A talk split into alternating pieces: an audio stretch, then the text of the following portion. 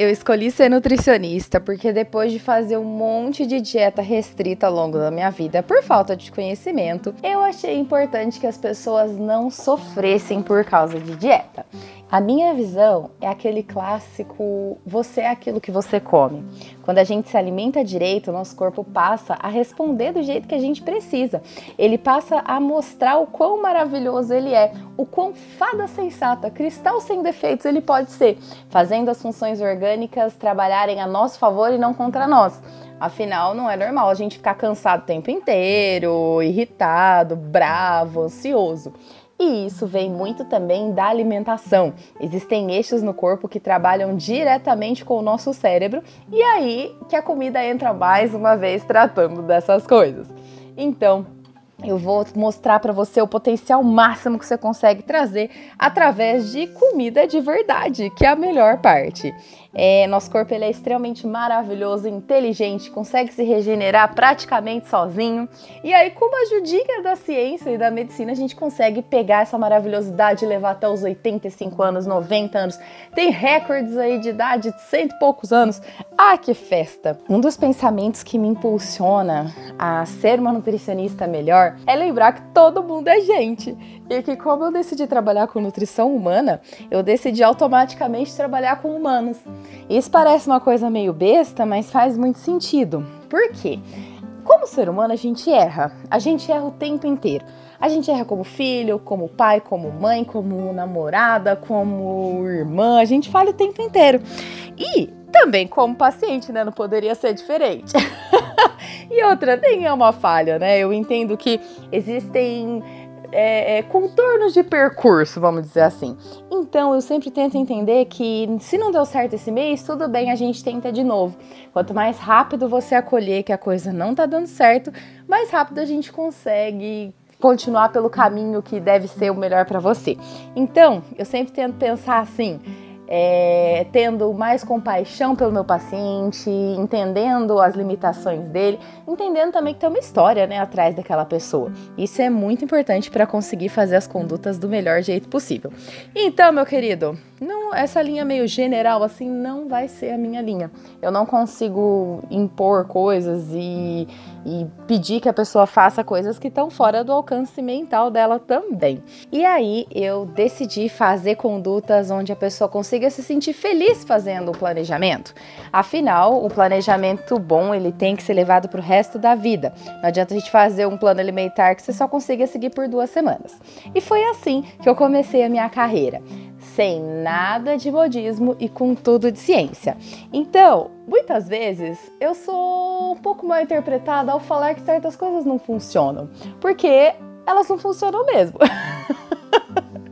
As minhas condutas elas são 100% baseadas em evidência científica e por isso muitas vezes eu vou contra o que a indústria farmacêutica ou até alimentícia falam.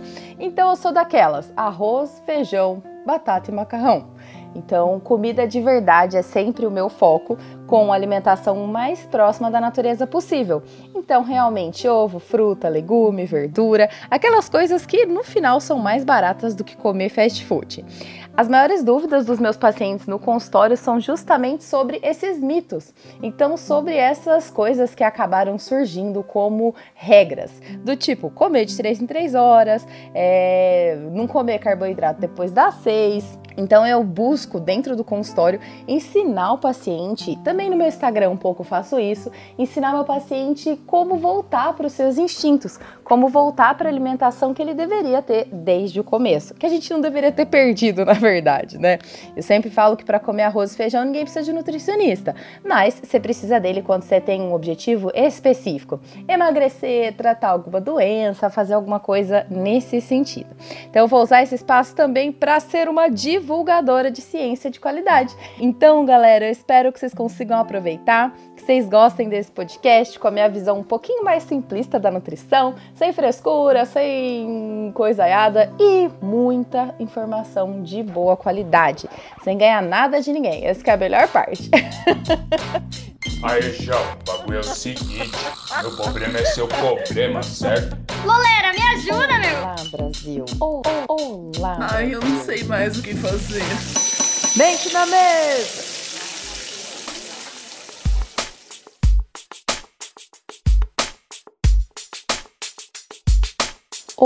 Olá, Brasil! Aqui é a Nutri Lorela Barbie e só por hoje o seu problema é também o meu problema.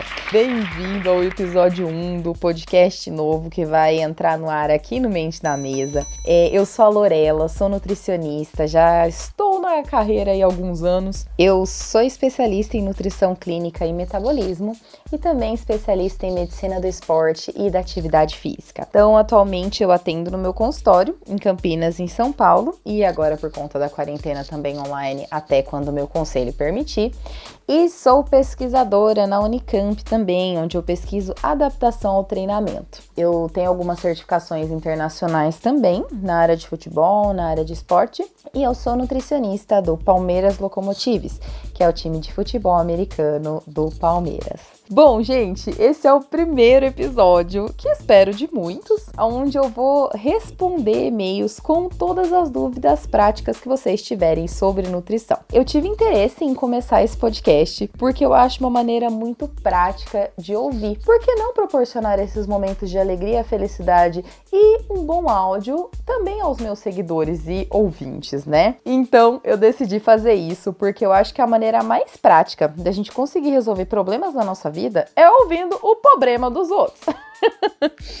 Bom, eu decidi me juntar com a Lê do Mente na Mesa, porque eu adoro esse podcast, eu acho ele muito rico em conteúdo, conteúdo estudado, feito especialmente para que as pessoas tenham ótimas sugestões de artigos, ótimos argumentos e também muito conhecimento, né? Que eu acho que é o principal. Eu mesma já aprendi várias coisas aqui. Então eu acho que eu consigo agregar também com um pouquinho do que eu sei e estudei para fazer, né? E aí, por que, que eu resolvi fazer esse formato de podcast? Eu sempre gostei de resolução de problemas. Eu gosto muito dessa área. Na verdade, o nutricionista, ele é um resoluto, resol... ele resolve, né, os problemas alheios através da criação de estratégias para conseguir chegar num objetivo, determinar um ponto de partida, determinar as estratégias que vão ser usadas. Então, a gente basicamente faz isso. E eu particularmente adoro um problema. Quanto mais complicado for, mais eu gosto de resolver. E aí eu decidi abrir isso para público. Um ponto muito importante desse podcast é que vai ser tudo anônimo, tá? Eu não vou falar seu nome, então você pode ficar à vontade para mandar um e-mail que seja de uma conta que você não usa muito, de alguma conta hum, meio chip bomba, né? Alguma conta que você não não utilize normalmente, porque o seu nome, na verdade, é uma coisa irrelevante aqui. O que a gente está interessado mesmo é no seu problema. Lembrando que esse não é um serviço de prescrição dietética. Eu não vou fazer prescrição de cardápio, não vou ensinar técnicas nutricionais aqui, não vou fazer nenhum tipo de prescrição de medicamentos. Lembrando que essas coisas devem ser feitas sempre em consultório, porque a gente está falando de decisões sobre uma vida. Então, o que, que eu vou fazer aqui? Eu vou dar dicas, olhares diferentes para um problema que você já tem, ou que está começando a ter, ou que quiçá ainda terá. Então, eu vou dar dicas usando o meu ponto de vista como mulher, nutricionista, filha, namorada. então, eu vou colocar um pouquinho do meu conhecimento na resolução disso para você. Então, fiquem à vontade para mandar todas as suas sugestões, fiquem à vontade para mandar as dúvidas, e eu espero que vocês consigam utilizar com muita, muito afinco o conteúdo que eu colocar aqui, porque afinal, hoje é o dia que o seu problema se torna também meu problema.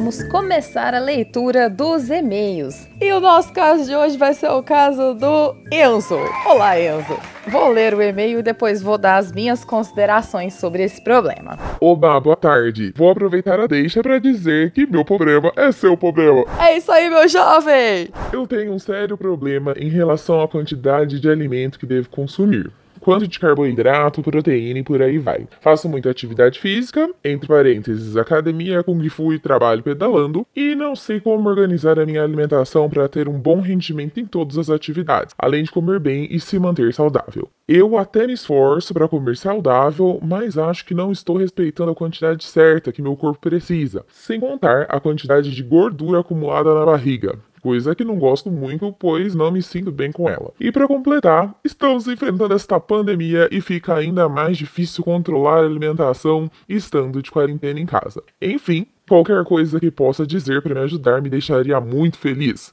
Gosto muito do trabalho do Mente na Mesa e ouço sempre que sai um novo episódio. Ainda não conheci o trabalho da Lorela, mas vou acompanhar a partir de hoje. Abraços! Ai, Enzo, que orgulho ser o nosso primeiro e-mail. Veja bem que belezinha. Então, vamos lá. Primeiro, o ideal é que você organize a sua rotina. Ou seja, você tem que saber, ter bem definido aquilo que você vai fazer no dia, quais são seus horários, coisas assim. A organização, ela é a chave do negócio. Então, eu acho que a primeira dica, principalmente agora que a gente não tá podendo sair muito, é ter uma lista de compras. Quando a gente tem uma lista de compras, a gente vai direcionado no mercado. Isso acaba economizando dinheiro e acaba também fazendo com que você compre só aquilo que é necessário. Na falta de algum alimento às três da manhã, quando bate aquela vontade, você não vai sair para comprar. Porém, se você tiver isso em casa, você vai comer. Isso vai ficar um pouco mais difícil se você morar com outras pessoas, porque pode ser que essas outras pessoas não queiram fazer dieta como você e nem seguir uma vida muito saudável. Até aí tudo bem, gente, é, é a escolha de cada um. Então, você vai ter que ter um objetivo muito, muito forte. Eu gostaria de voltar lá na parte dos exercícios físicos. Primeiro é importante entender que para o desempenho físico você vai precisar basicamente de duas coisas, tá? Isso é só o, o, a base ali do negócio. Primeiro, boa capacidade de integrar todos os seus sistemas orgânicos. Então, o sistema respiratório, endócrino, muscular, todos eles têm que estar tá coligados para que você consiga ter um bom, uma boa frequência esportiva. E vai depender também, segundamente, da sua capacidade de produção de ATP. Lembra lá que aquele trem que você achou que você nunca ia usar no, no ensino médio? Então, meu jovem, pronto. O ATP ele é a energia do corpo, né? Vamos dizer assim.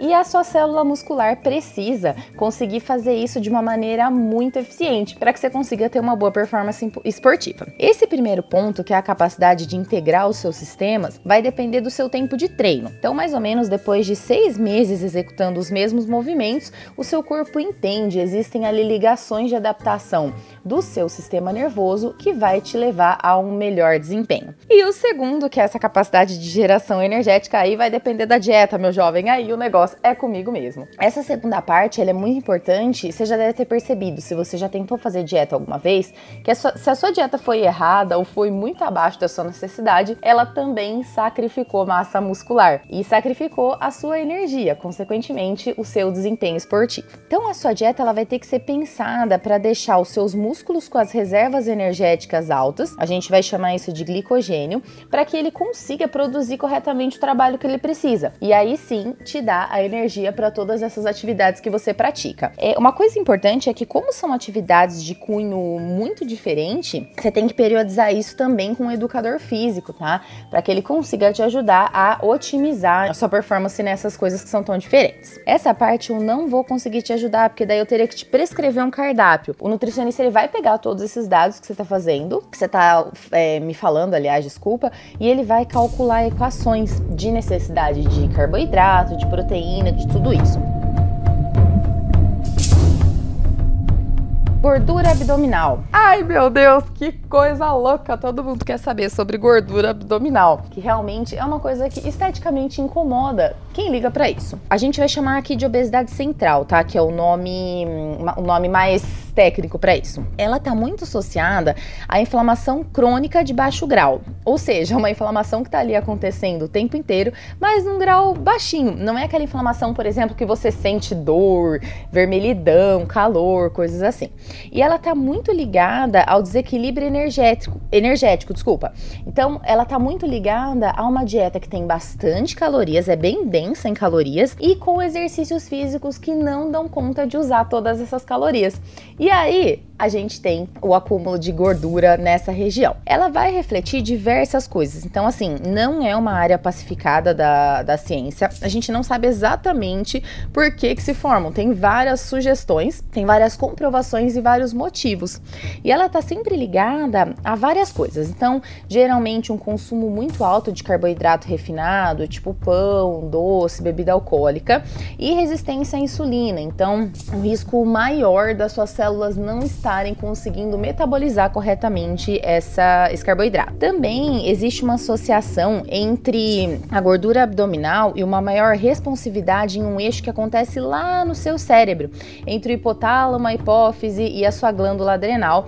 E aí você tem desbalanços no cortisol, que é aquele hormônio lá do luta ou fuga, sabe? Quando a gente estava andando no meio da savana e a gente achava um rinoceronte, a gente tinha que decidir se a gente batia nele ou se a gente corria dele. Então, como hoje em dia a gente não tem mais rinoceronte para correr, mas a gente tem chefe, casamento, casa, trânsito, coisas que colocam a gente em situações um pouco mais desconfortáveis, por exemplo. É, não me interpretem mal quando eu tô falando isso, tá? Pelo amor de Deus.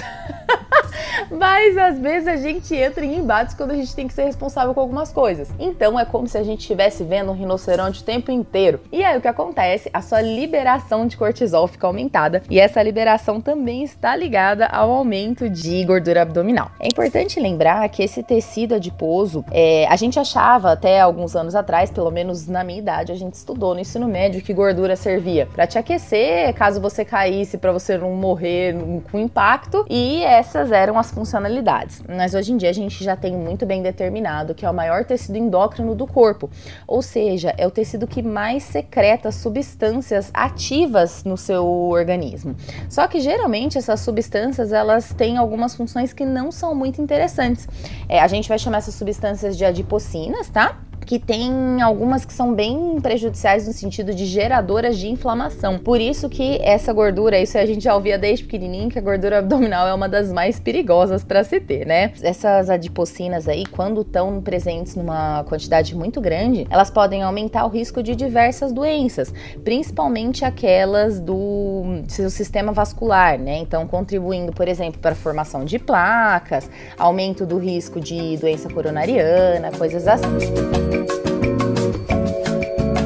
E agora a gente vai para a solução desta balada. Primeiro, a solução mais adequada é que você vá no nutricionista para que ele consiga te prescrever as quantidades. Só que, quando a gente está falando lá de gordura abdominal, o ideal é, se a gente sabe que o problema é uma dieta densa, exercício físico que não, é, que não compensa essa densidade e estresse, primeiramente tentar se manter calmo, né? Então, faça coisas que você gosta, tente fazer exercícios físicos que sejam prazerosos para você, ter momentos de calma, tranquilidade e paz na sua residência residência ou na sua vida. E falando da minha parte, ter um planejamento adequado, onde a caloria e os carboidratos fiquem muito balanceados na sua dieta.